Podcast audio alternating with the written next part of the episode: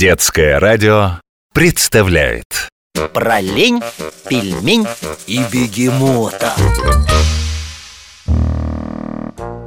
Кар, сегодня я, дети, в самолете летела. И не в первый раз, не по билету, конечно. Что вы думаете? А в багажном отсеке. Там такое раздолье среди сумок, чемоданов. Не хочу. Надоело мне в столицах ваших всяких. Вот я и рванул туда, где поспокойнее да потеплее. В город Ростов-на-Дону Прямо на юг России. А как приземлилась, сразу полетела В городской парк имени Горького. Развеяться Гуляй не хочу. Ох, а это кто ж такая, а?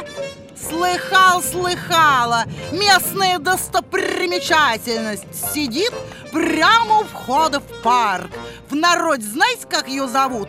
Девушка с мороженым Потому что она кулек мелкий На манер рожка в руке держит Сразу не разберешь, что там в рожке-то а девушка, между прочим, цветами торгует и правильно делает, и место выбрала подходящее. Идет, например, кавалер с барышней в пар гулять. А вот купи-ка девушке своей букетик для настроения. Да вижу я, что цветы бронзовые. Да и девушка тоже, вы думаете, я слепая?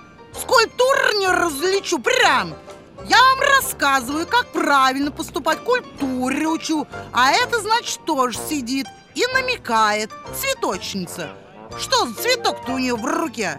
Я думаю, роза, посмотрим-ка Нет, не роза Мне ли роз не знать? Уж мне их дарили-дарили Тысячи раз А это, между прочим, знаете, какие цветы? Что ж вы, ребят, в цветах не разбираетесь? Это фиалки красота в миниатюре И вот еще целая корзина С цветами у ног ее стоит я в молодости фильм видела в кинотеатре Стар-престарый, с Чарли Чаплином Там девушка была слепая, продавал цветы А фильм назывался как? Как вы думаете?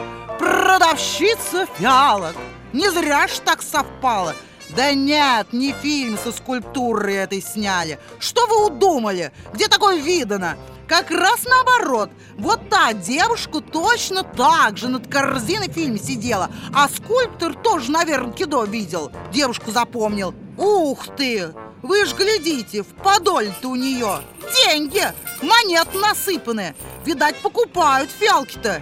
Да шучу я. А деньги настоящие лежат. Их прохожие на счастье оставляют. Вот так-то, деточки мои славные, полетел я дальше, кар... Про лень, пельмень и бегемота